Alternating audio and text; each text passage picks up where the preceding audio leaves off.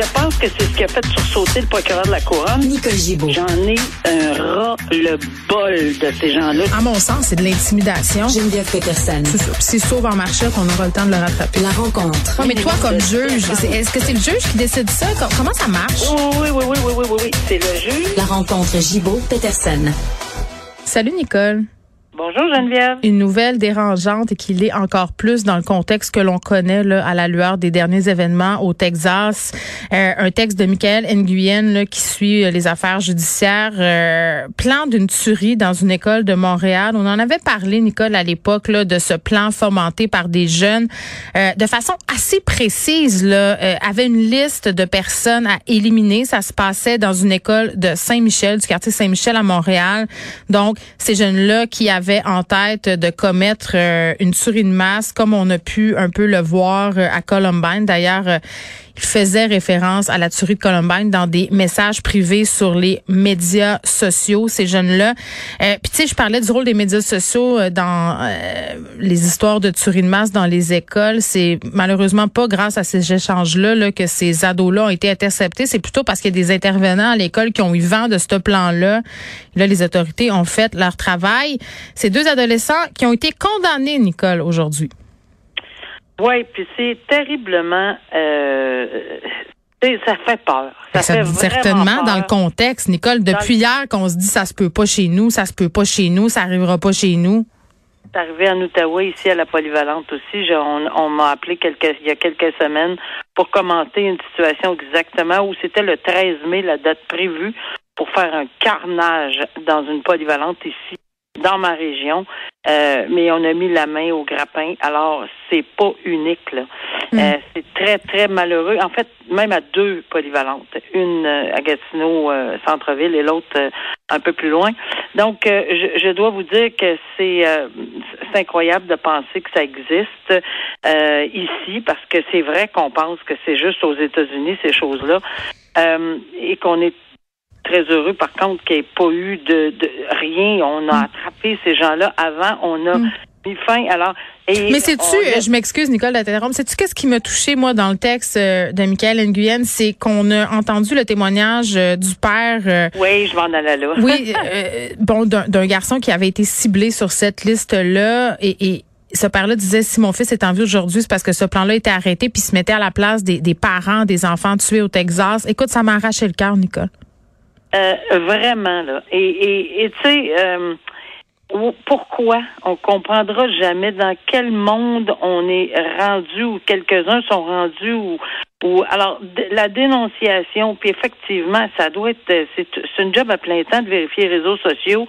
euh, par- parce qu'ils ont la, la, la capacité par les, les enquêtes spécialisées là, de vérifier tout ça, mais tu sais, à un moment donné, ça peut euh, couler, là, puis euh, on peut ne pas le ça peut passer dans, dans, dans la craque, là, si on me permet l'expression, puis que ça peut ça serait très, très malheureux. Mais au moins ici, euh, c'est réglé. Dans ce cas-là, oui, ils ont plaidé coupable, oui, ils ont eu on, on fait j'ai l'impression ben, c'est parce que c'est des adolescents, évidemment, là.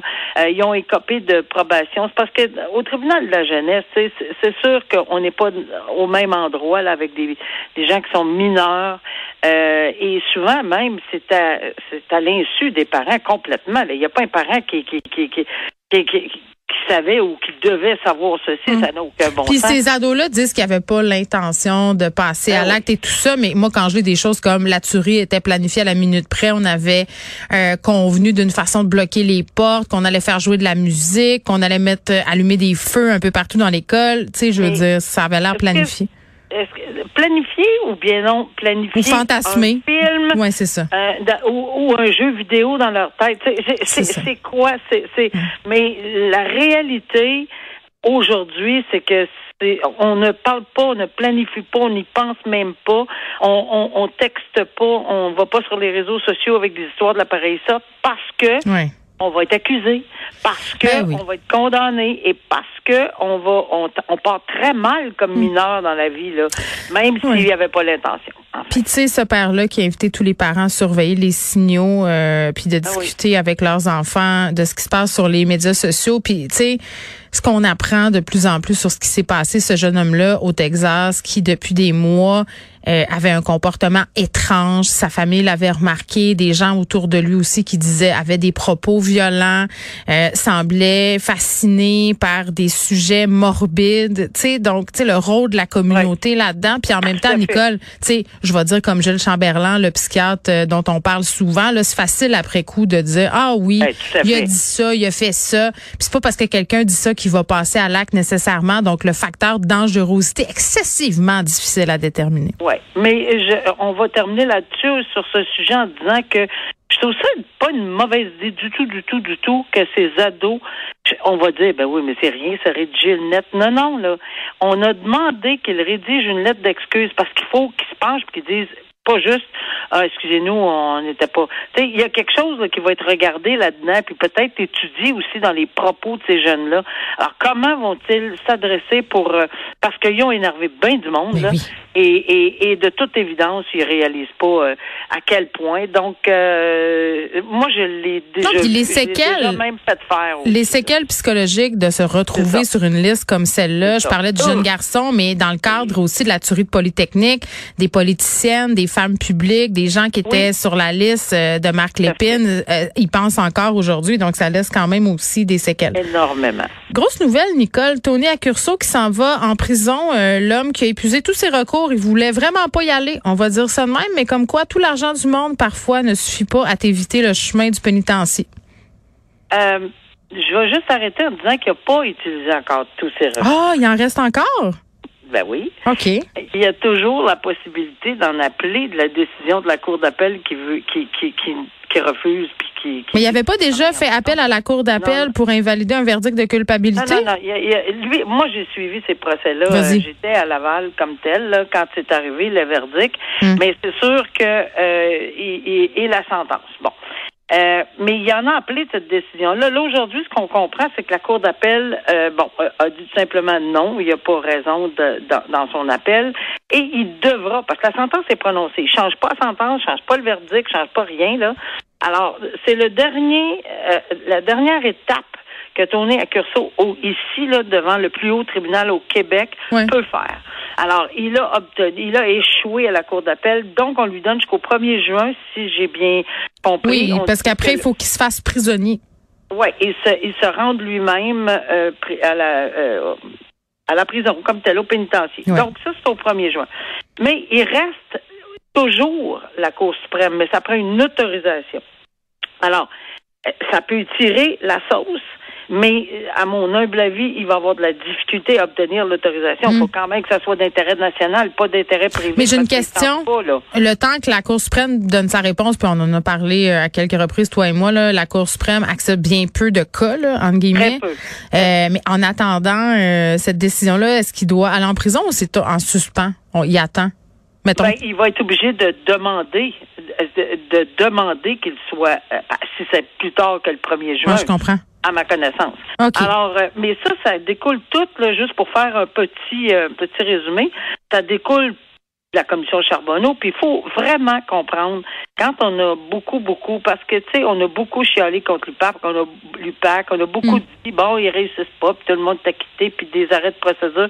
Faut donner à César ce qui revient à César. Dans ce dossier-là, les acteurs principaux à Laval, c'était le maire Vaillancourt. Et c'était, selon la décision, parce que j'étais là pour le procès, là, oui. C'était à. Et euh, c'était les principaux acteurs de ce système de corruption à Laval.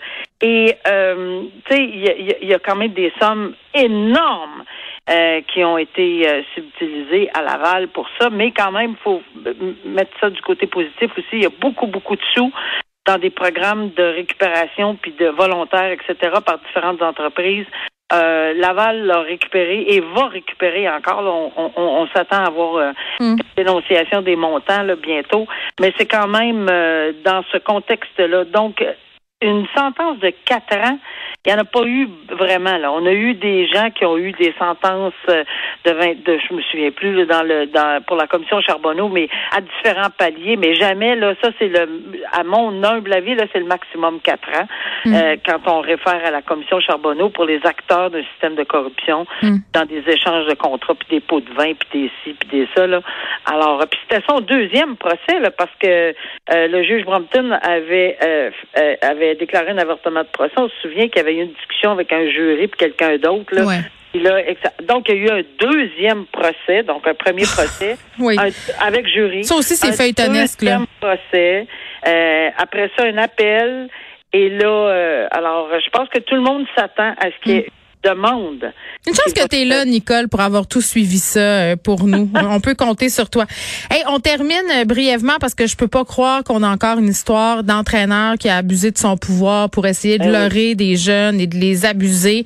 Dave Alex Bertonnet, euh, Berthelot, pardon, qui était entraîneur de football, semblait très aimé hein, des jeunes, disait c'était notre prof préféré, il était d'un support moral exemplaire et il a trahi la confiance de ces jeunes-là en leur demandant répétition des photos de leur pénis. Euh, à ce que je peux lire aussi, Nicole, là, ces jeunes hommes-là qui étaient mineurs au fond, au moment des faits, euh, bon, ont toujours refusé de lui en envoyer. Lui continuait, ben cet entraîneur-là, envoyer des photos d'ici en disant, ouais, moi j'ai vécu des traumatismes à un moment donné en, Thaïlande et j'ai rencontré une sexologue qui me suggérait euh, d'envoyer des photos et de parler de ma vie sexuelle avec des personnes de confiance. Je pense pas qu'elle existe cette sexologue-là, Nicole, mais bon.